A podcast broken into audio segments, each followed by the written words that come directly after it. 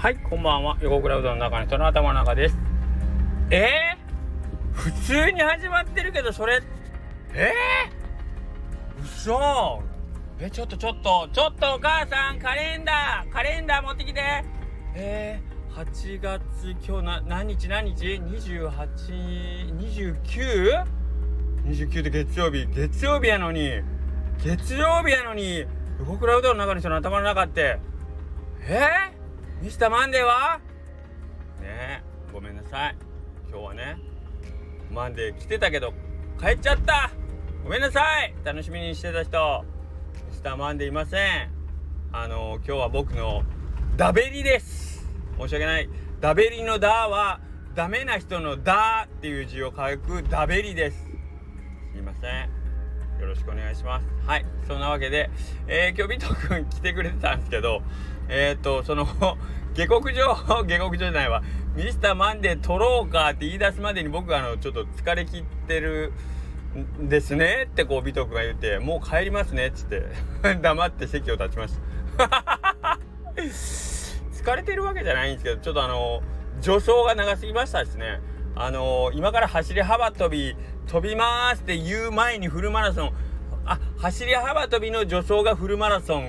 だったぐらいの感じで助走つけたんでもうあの踏切板のところで完全にね燃え尽きてました。僕僕たち2人が。42.195キロをもうフルコミットで走ってましたから42.195キロを今日2時間切るタイムで走るぐらいの感じでちょっと喋りすぎてもうあの踏切板のところで2人とも吐血して倒れてました。ゲボッまあそんなわけでミスターマンデーはありませんよろしくお願いしますなので、えーと、ここからとはもう止めてもらっていいと思いますなんならスマホを壁に叩きつけた後に止めてもらってもいいと思いますねはいそれもあれなんでサムネだけ尾藤君にしときましょうか。サムネを尾藤君にしといたらあの一回みんな見てくれるでしょどうぞあ今日は尾藤君なんて楽しみっつって見てくれると思うんであのそれで「チェッ」って言いながらこう止める様をちょっとこうやってみてもいいかな。まあそれは冗談ですけど。はいえー すいません。本当にすいません。えっ、と息抜きを今日はしてたです実はえっ、とミスターマンデーの前直前にですねえっ、と京都の超有名あ超超おばさん京都の超おばさんじゃない京都の超おじさん超有名店の、えー、おうどん屋さんタイガさんっていう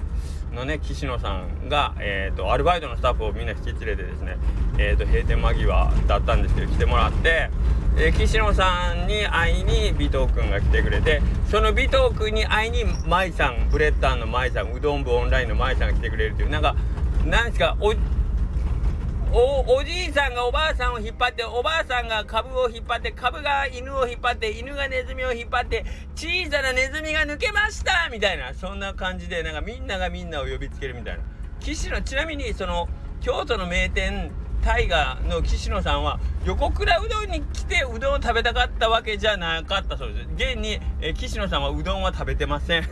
えー、スタッフの方がえー、みんなで一生懸命食べてくれたんですけど岸野さんは、えー、おうどんは召し上がらずに横倉うどんで時間を潰すために来てくれたそうです。はい。語弊があるか今の言い方。語弊があるか語弊持ち。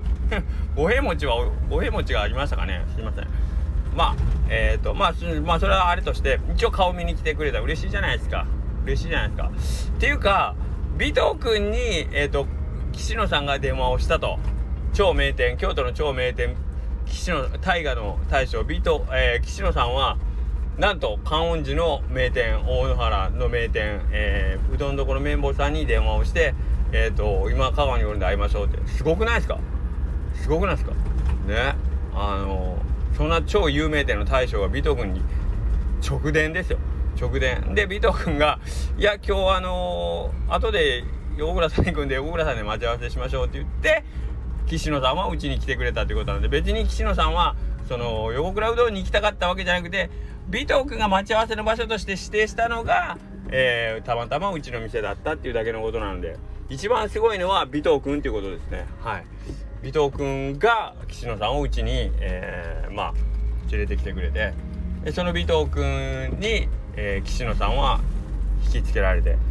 でその尾藤君がおるんだったらっていうことでブレッタンの舞さんはうちに来てくれた。だから今日は尾藤君を中心に世界は回ってたっていうことなんですよね。はい。なんか尾藤君ってすごいなと思いました。はい。まあそんなことで 5分ぐらい経ちましたね。横倉うどんの中の人の頭の中です。えー、っとまあそれで今日はまあちょっと本当にえっ、ー、とまあなぜ下克上取らなかったかというとまあ本当にくだらない話が多すぎて 下克上取る間がなかったっていうの。下克上よりくだらない話がこの世の中にあるんかって今多分驚かれたと思思うんですけど。あ下克上じゃないわ。ミスターマンデーよりくだらない話がこの地上にあるんかってね多分たくさんの方が今驚かれたと思うんですけどあるんですよ本当に。あのミスターマンデー以下の話が今日は延々と繰り広げられたため、えー、今日はすいません。ミスターマンデーはおひあの収録なしです。はい。えー、でそんな話をしててもしょうがないんですけどえっ、ー、とね夏休み夏休みが終わりかけてるじゃないですか。でまあ今日ぐらいからうちで働いてる高校生のスタッフの子とかはなんか学校行かないといけないみたいな感じなんでまあ、平日モードになってるんですよねシフト的に。うん、で夏休み頑張ってくれた子はあのー、まあ9月ぐらいからやっぱり、まあ、普通のスタイルになるんですけどあのー、なんかねこの夏休みの間やっぱり言うても繁忙期ででシフトに入る回数みんな多いんでやっぱりみんな成長したなとかって思うことが多々あってですねな僕まあ成長っていうのは何かができるようになるとかっていうのも、えー、まあ成長なんですけど僕の中でなんかすごい嬉しかった成長の仕方っていうのがえっ、ー、となんか自分の殻を一つ壊したなっていうかえっ、ー、というのがちょっと見える時しかもそこのその殻を壊すのに多分本人としては結構勇気出してというか言ったんじゃないかなと思うようなその成長の仕方殻の破り方をしてるのって一人ねスタッフまあこれもともとがどうかなと思うけどあのまあど汚い仕事が嫌っていう子が一人おって掃除とか本当に割とあの嫌がる、うん、嫌がるというかまあ率先してそんな掃除をガンガンやるタイプの子じゃない、えー、スタッフがおってまあ本人に確認したわけじゃないけど、まあ、周りのスタッフが見てるとまあそういう感じ。彼は汚いところっていうかほんま極力触りたがらないっていう、まあ、その彼がですねえー、とある日その排水管が排水溝が詰まってて、えー、一瞬そのあれは何やったかな？そうそうな流れちょっとうどんのえーと、短いうどんの切れ端がなんかこうちょろちょろっと流れていってた先でちょっとそれが排水溝のあの穴のとこにね溜まっててそれで水の流れが悪くなったっていう。でそこに、えー、まあ、彼が遭遇した時にまあ手を突っ込んでね、えー、その排水溝の中を掃除してたっていうのとかを見た時に、えーこういうことができるようになったんやみたいな。しかもそれが1回じゃなくこのまあ夏休みの間に23回その彼がそういうことをしてるのを見て見ててええー、と思って。あの彼はそれめっちゃ苦手だったはずなんやのになーっていう。どっちかっていうと前は本当床をあのモップがけしてとか言うんでもちょっとえってこうちょっと躊躇するような感じのまあ嫌とは言わないですけどけどまあそんなに率先してやるタイプではない。こっちがやってって言ったらまあやるけどみたいな。ぐらいの彼がなんかこうあちょちょっと流れが悪くなってると思ったらちゃんときちんとそういうねところもあのー、自分が汚れるのをいとわずにね、えー、そういうことができるな。それでまあちょっとしたまあ勇気というかなんかえいやっていう気持ちでねそれを克服したんだろうなっていうのをがちょっと僕には感じられてえっ、とまあ何て言うかな心地よい気持ちにその風景はね僕が目撃した時にいいなと思ったっていうの。あとねもう一個男の子でえっ、ともともとこれはね何かの表紙の時にあの僕ヤモリがすごい苦手なんですよっていう話をしてたんですヤモリとかそのカエルとかえー、トカゲもいたから、まあ、とりあえずその指あ壁に張り付く系の指先がちょっと吸盤状になってる生き物っていう妙な線引きなんか妙なカテゴライズでその彼の中に壁に張り付く系の両生類系ちょっと苦手なんですよね。っつってもうほんまに後のは大体いけないんですけどそれだけはもう無理なんですよとかって言ってて。んでうちのお店の、えーと、窓、えーと、お座敷の横の窓ってほんまにようヤモリが出るんですよ。あの これ言ってもあれだけどまあ出るもんはしょうがないけどね。でヤモリが出るたびにもうまあペッペッてこうあの追い出すいう感じをもういたちごっこしてるんですけどだってどうやったって入ってくるよ。ヤモリが。ね。ほんで入ってきててでたまに「あヤモリや」って言ったらあの、まあ、僕が追い出す役をしてたんで僕がどうしても手離せない時に、えーと、その男性スタッフがおってもうヤモリ苦手なん知ってたんですけどあのその話を前にしてたけど「ごめん。ちょっとあの今ヤモリあそこおるけんちょっとあの取ってきて取ってきて」というかもう追い出しできるなんて言ったら「はーい」って言って返事してもらってんでヤモリをこうねあのまあ追っ払って外に掘り出すっていう作業をね彼がしてたんやけどその時もまあ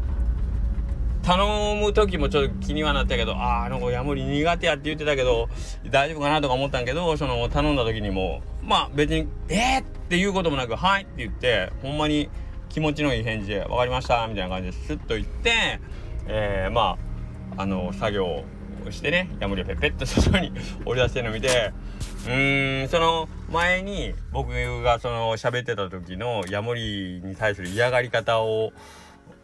を話す時のそのヤモリを嫌がるトーンとか声の調子で言うと相当苦手なはずだったと思うんですよその彼にとってはヤモリとかそのカエルとかはもうマジマジちょっとマジ無理なんですよぐらいの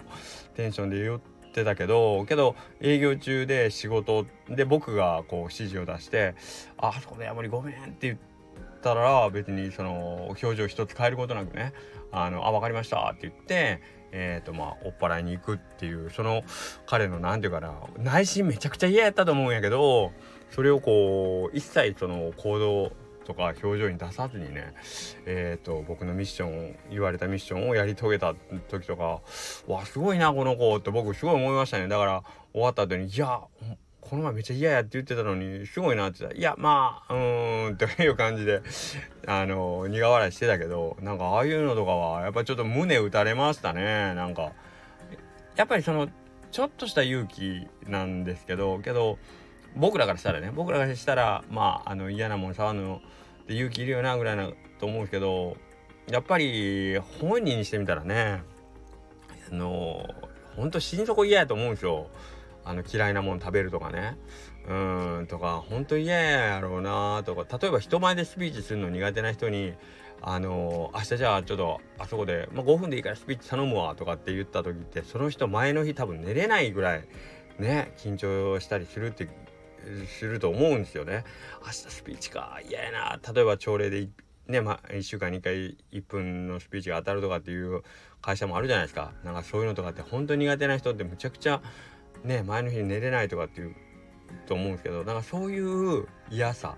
そういう嫌さ生き死にに関わったりなんか大きな損があるとかではないけどけど自分の中ではどうしてもなんか苦手やって思うもんにをこう克服しなくてはいけないっていう時に振り絞って出す勇気っていうのこれを出せる人は俺すごいなと思うんですよね本当に。うんだって結局、えーと、うん人間が成長しようと思うとその自分の得意なことだけをしてる間って多分その成長の幅って知れてるんだとは僕は思うんですまあ自分はそんな成長するタイプの人間じゃないんであれなんですけど。けどやっぱりそのいわゆるコンフォートゾーンの中での、えー、作業ってやっぱり成長の幅って知れてるんですけど。けどえっ、とそれが一旦自分のそのコンフォートゾーンじゃない領域のところにうん、えいやって飛び込める人っていうのは、えー、例えばそのヤモリを追い払うそのことだけでその彼が成長するっていうんではないけどそこで発揮した勇気っていうのを自分のそのコンフォートゾーンから出たっていう経験がその経験自体がその彼をものすごくあのー、引っ張り上げるうん要素になるような気がするんですよねそういうことを繰り返すことによって。うん。だからさっきの排水溝に手を突っ込むとかうん。めちゃくちゃ生きるか死ぬかの問題じゃないし、えー、何か大きなリスクを背負うってことじゃないけどけど本人にしてみたら嫌やなって思うことをこう乗り越えていく。自らの力と意思によって乗り越えていくっていう経験。はい。これってやっぱり非常になんか知ってる人が横で見てるとやっぱり非常に胸打つというかあこいつ頑張ってるなと思う瞬間ですね。はい。